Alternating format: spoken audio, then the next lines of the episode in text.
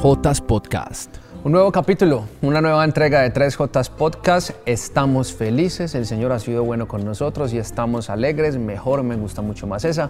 Un gran saludo para la familia de Televit a través de esta señal tan linda que sale desde acá, desde Medellín y que también ustedes en otros lugares por fuera de Medellín pueden seguir a través del sitio web. A usted que nos oye, que nos escucha, que nos ve en YouTube, en Spotify Video, un saludo grande también y para las personas que se conectan en Apple Podcast y por supuesto en la emisora preferida de Jael. ¿Cuál es esa emisora, hermano mío, desde donde nos escuchan por fuera de Colombia? José, toda la familia de EWTN Radio Católica Mundial, un saludo muy especial a todos ustedes. Gracias por sus comentarios, por sus oraciones y por también alimentar este contenido a través de sus preguntas, porque finalmente creo que uno de los mayores propósitos por los cuales realizamos este podcast es para que ustedes sientan que ustedes son parte de esta mesa. Un sacerdote desde España, José, se conecta con nosotros, él nos cuenta que se sirve un café, se sienta y se pone a escuchar 3J Podcast, no sintiéndose lejos, sino por el contrario, sintiéndose aquí con nosotros, con su propio cafecito. Desde Argentina se tomarán su mate, de pronto en Chile una copita de vino. Y no sé, cuéntenos ustedes qué se toman mientras escuchan 3J Podcast. José Gallego. Yo me tomaría un chocolatico si fuera un televidente o un radio escucha de 3J. Bueno, de hecho lo soy, pero casi siempre estoy manejando, entonces no me tomo casi nada. Hermano mío, antes de que entremos en materia, estuviste el fin de semana en un retiro de parejas. Dos enseñanzas que te haya dejado ese retiro de parejas o de esposos que quieras entregar hoy de pronto a modo de pildoritas espirituales, aunque ese no sea el tema, el eje central del día de hoy. Bueno, enseñanza número uno, Eclesiastés capítulo 4, versículo 12. La cuerda de tres hilos no se rompe fácilmente. José, sin duda alguna, el éxito de una relación de pareja y de cualquier tipo de relación es que Dios sea el centro. Si tienes una empresa, que Dios sea tu socio. Si tienes un matrimonio, que Dios sea el eje central del sacramento. Segunda enseñanza, José, diálogo. La comunicación evita un montón de problemas. Yo creo, José, que eh, es muy sabio darnos a la tarea de aprender a comunicarnos de la forma adecuada, con el tono adecuado, en el momento adecuado y con la plena certeza de que Dios está ahí siempre presente. Creo que de los ministerios que más disfruto, José, es acompañar este tipo de encuentros. Ahí les dejo esa invitación. Anótense. Y, cuando se habla de diálogo, aparecerá alguien que diga, no, entonces usted debe conocer el lenguaje del amor de su pareja y no sé qué. Y ya eso es otro retiro completo. Eh, cuando hago el Santo Rosario a propósito de la cuerda de tres hilos, eh, siempre oro por, por, los esposos, siempre oro por el sacramento del matrimonio, por los noviazgos santos que quieren ser nuevas familias sagradas de allí de Nazaret, santos, puros. Eh, y siempre que oro por los matrimonios, especialmente digo, por, todos, por, por todas aquellas parejas, todos aquellos matrimonios que necesitan que Jesús entre nuevamente en sus relaciones y en sus familias y restaure esos diseños originales donde al momento de contraer nupcias, no se casaba esposo con esposo, esposo con esposa, se casaba esposo con Jesús y con esposa, para, aquellos seres, para que aquellos seres individuales que solían ser se conviertan en un nosotros. Hermano mío, vamos a saludar a la J más importante, a Jesús, a quien hoy tenemos representado creo que en una de esas representaciones que más nos gustan y nos ponen a meditar, que es la luz. En el nombre del Padre, del Hijo, del Espíritu Santo. Amén. Amén, Señor, tú que eres luz, tú que enciendes todo, especialmente aquellos lugares, aquellos espacios donde quiere intentar reinar la oscuridad, pero siempre termina perdiendo porque nunca las fuerzas del mal prevalecerán sobre el bien. Tú que solo hace algunos días iluminabas con un rayo que venía del cielo al Cristo Redentor ubicado allí en las playas de Río de Janeiro. tú que de muchísimas maneras nos has invitado a llevar tu luz, Señor, a todas las naciones. Hoy te encomendamos especialmente a aquellas personas que se sienten apagadas, que se sienten faltas de ti, aquellas que han escuchado incluso tu nombre, pero que por cualquier motivo y por cualquier situación que hayan vivido en sus vidas, hoy se encuentran apagados, se encuentran tristes, sienten que su vida se encuentra oscura. Es más, tienen temor de acercarse nuevamente a ti porque brillas tanto, Padre, que ahora esa luz repele a unos ojos que otrora fueron iluminados por ti. Hoy te damos gracias, Señor, por regalarnos un día más de vida, es decir, un día más de luz. Y a ti, Santísima Virgen María, que has sido luz para tantos hijitos tuyos y tantos consagrados a ti, hoy te agradecemos por tomarnos de la mano y llevarnos a tu Hijo Jesús. Te encomendamos este programa en el nombre poderoso de Cristo Jesús. Escúchanos, Señor. Amén, amén y amén. Ser luz en la vida de alguien, hermano. Qué compromiso tan grande, pero también qué llamado tan hermoso cuando quizás el Señor, por su infinita misericordia y porque sus planes son perfectos y siempre son mejores, aquellas cosas que nosotros nos imaginamos, podemos nosotros eh, terminar siendo luz o terminar iluminando un momento de tristeza y de oscuridad de alguno de nuestros hermanos. Y hace algunos días juntos eh, estábamos en Eucaristía y escuchamos cómo el sacerdote pues nos presentaba a todos ese evangelio en el que Jesús llega a un pueblo que no había visitado antes y en ese pueblo se encuentra una persona que está muy contaminada espiritualmente.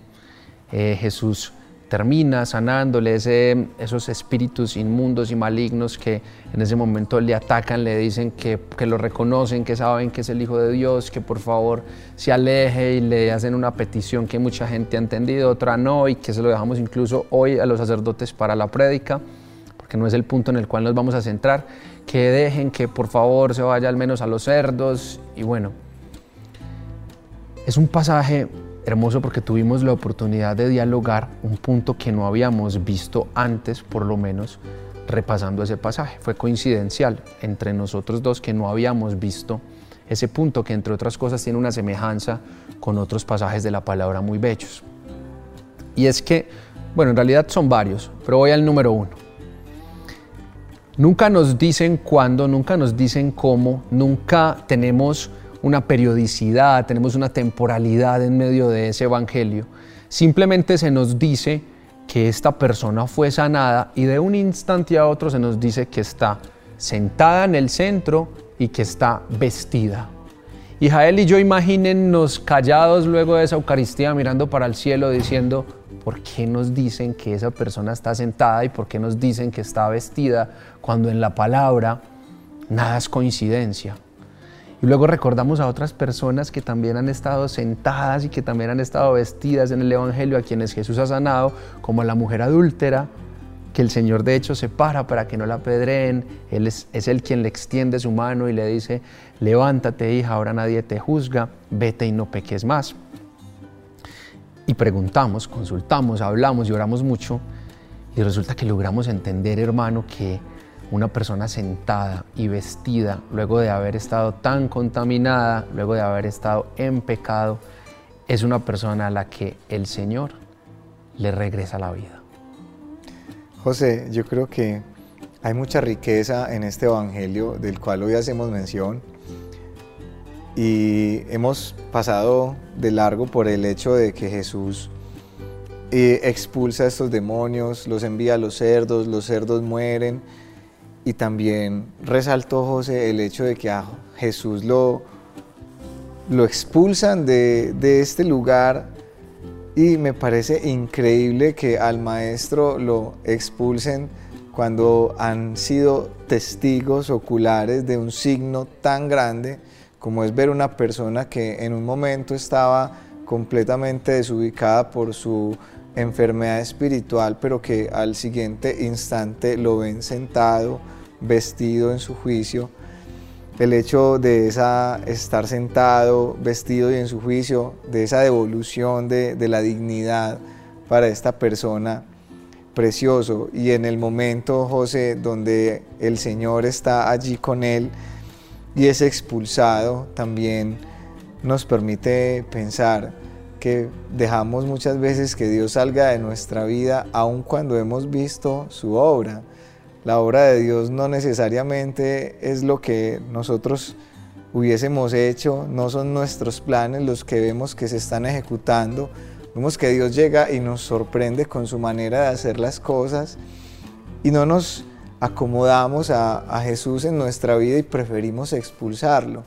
Me gustaría pensar, José, que nosotros, aunque nos sorprenda la manera en la que Jesús hace lo que hace, nosotros no le apartamos, sino que por lo contrario lo acogemos. Él le va a decir algo a este hombre muy importante, porque este hombre luego de saberse sano y en su juicio le dice al Señor que él lo quiere seguir, que quiere ser uno más de sus discípulos. Pero Jesús, contrario a permitírselo, le dice, no, a ti te tengo una misión diferente. Tú vas a ir a donde los tuyos, tú vas a regresar a tu pueblo, tú vas a ir a tu casa para decirles ahí a los tuyos lo que el Señor ha hecho contigo. Un paréntesis. Y si quieren saber, por ejemplo, qué lo mandó a hacer, vayan a un capítulo que se llama Sabor a mí, donde decimos que un gran lugar donde nosotros estamos llamados a ser sal y luz del mundo es en nuestro hogar y en nuestra casa. Así es, José, yo creo que es natural que una vez evidenciamos la obra de Dios en nuestra vida. Tengamos muchas ganas de decírselo y de contárselo a todo el mundo. Pero aquí corremos un gran riesgo que como iglesia hemos tenido siempre. Cuando vamos por primera vez a un retiro espiritual, ya nos creemos apóstoles. Entonces empezamos a generar contenidos, empezamos a modificar nuestras redes sociales y empezamos incluso a darnos a la tarea de evangelizar. Pero alto ahí.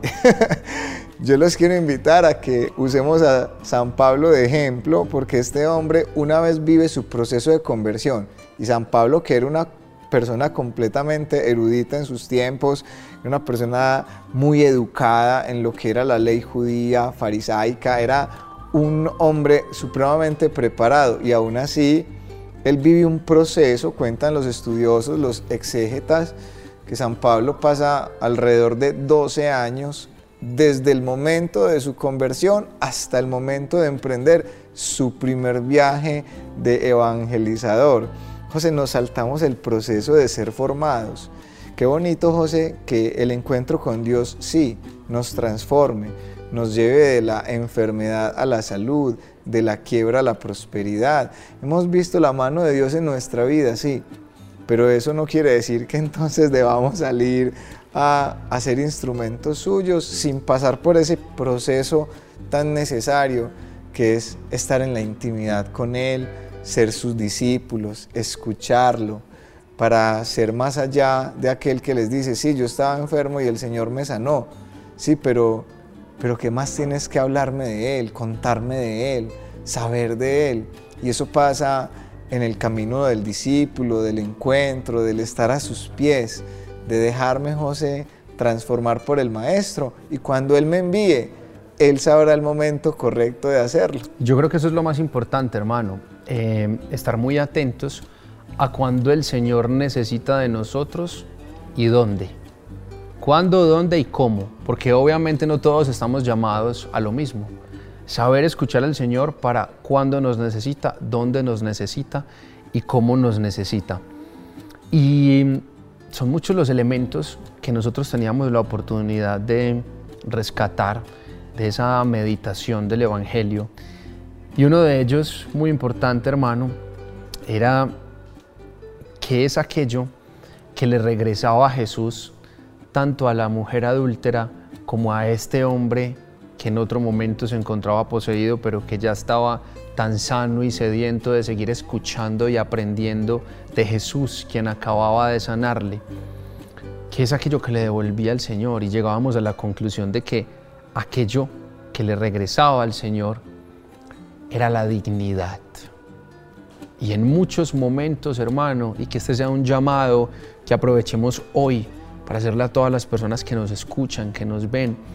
Una de esas razones por las cuales no nos acercamos al sacramento de la confesión, una de esas razones por las cuales nos sentimos indignos precisamente de una oración, de una Eucaristía, de que alguien nos diga oro por ti, de que alguien nos toque, nos ponga una mano encima para orar por nosotros, de que alguien nos invite a un Santo Rosario, de que alguien nos diga en tu vida todo va a estar bien, es porque hemos estado quizás tan corruptos, tocados, ensuciados por el pecado que se nos olvida que la misericordia de Dios es mucho más grande, es mucho más grande que, aquello que nosotros pensamos, sentimos y además hemos hecho.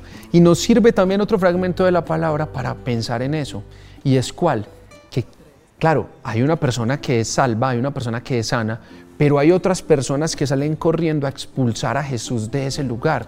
¿Y por qué esas personas expulsan a Jesús de ese lugar cuando sabe que puede no solo sanarlo a esa persona que estaba poseída, sino que también podía sanarlos a ellos en un montón de cosas, hacerse presente en su vida con amor, con prosperidad, con tranquilidad, con paz, con la salvación que podían recibir del Maestro que ya se presentaba él mismo ante su pueblo. Porque hay muchos momentos, hermano, en que nosotros mismos le damos más importancia a los cerdos que al Salvador. E incluso más importancias a los, más importancia a los cerdos que aquel que ha sido salvado y redimido. Y es una de esas razones por las cuales a veces nos sentimos indignos de acercarnos nuevamente al Señor. Porque a ti y a mí nos dicen, y es que usted haciendo un podcast, si yo lo conozco a usted fumando marihuana en la Antioquia, si yo lo conozco a usted de fiesta en fiesta, de rumba en rumba en esa rumba donde pasó de todo, yo me acuerdo de su cara. Claro, usted me conoció a mí, me vio allá, sabe de dónde salí, sabe quizás de dónde me rescató el Señor, pero su misericordia fue más grande incluso que mi fe.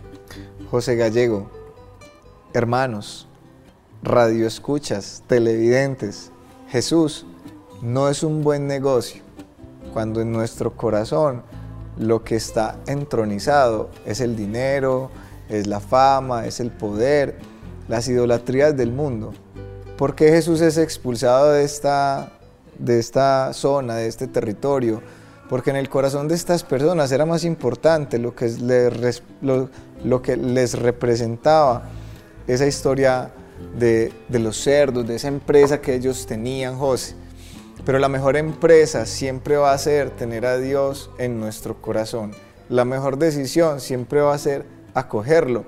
¿Cómo es posible que Jesús venga a un lugar donde ni siquiera era bienvenido un judío porque era una, región ajena a, su religión? ¿Cómo es posible que Él se tome la tarea de llegar hasta nuestra vida? Jesús va hasta los lugares a donde nadie más iría ¿Cómo vamos a desaprovechar, José, esa oportunidad de tener a Jesús ahí y de echarlo? Por Dios, perdónalo, Señor, no sabían lo que hacían. ¿Cómo te van a echar de ahí? Y ojalá, hermano. Padre, que no seamos nosotros, claro. Ojalá que no seamos nosotros. Oiga, José, no vamos a echar a Jesús de nuestras vidas. ¿Cómo vamos a permitirlo? Hermanos, ustedes, si Jesús se les presenta hoy, no teman dejarlo todo Jesús es un buen negocio, porque la oferta que Él tiene para hacernos no tiene precio. La salvación, la vida eterna, el cielo y una experiencia de vida con propósito desde aquí, desde ahora. Aquel que puede sanarte físicamente, espiritualmente, emocionalmente.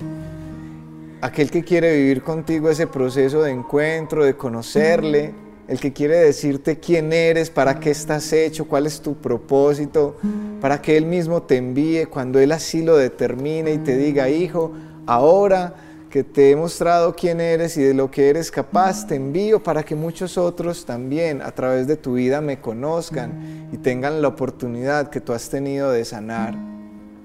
Padre, hoy permítenos dejar a un lado todo aquello que no nos permita tenerte a ti como el centro de nuestra vida, como nuestro hermano José al iniciar esta nueva entrega de 3J Podcast nos decía, Señor, tú eres la luz en medio de nosotros.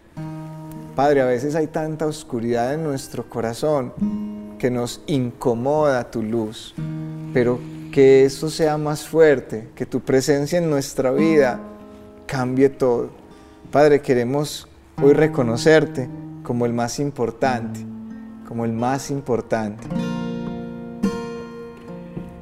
Jesús, tú eres la persona más importante en este lugar. Gracias, Señor. Eres el más importante. Jesús, tú eres la persona más importante en este lugar. Rey de reyes, Señor de señores, aquel que mi vida cambió,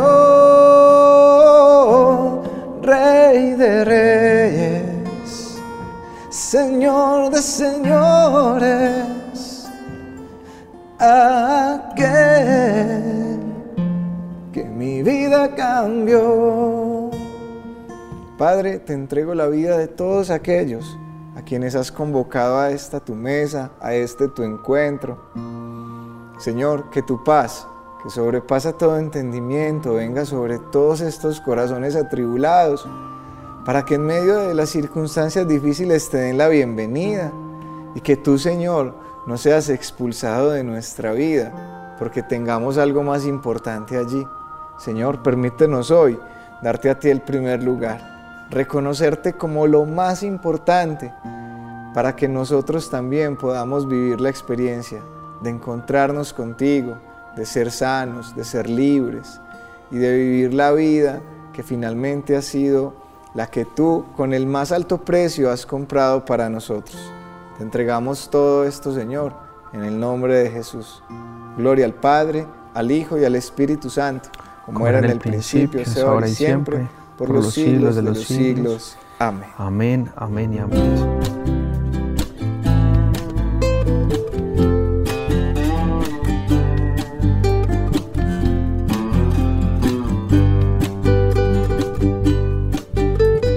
Tres Jotas Podcast.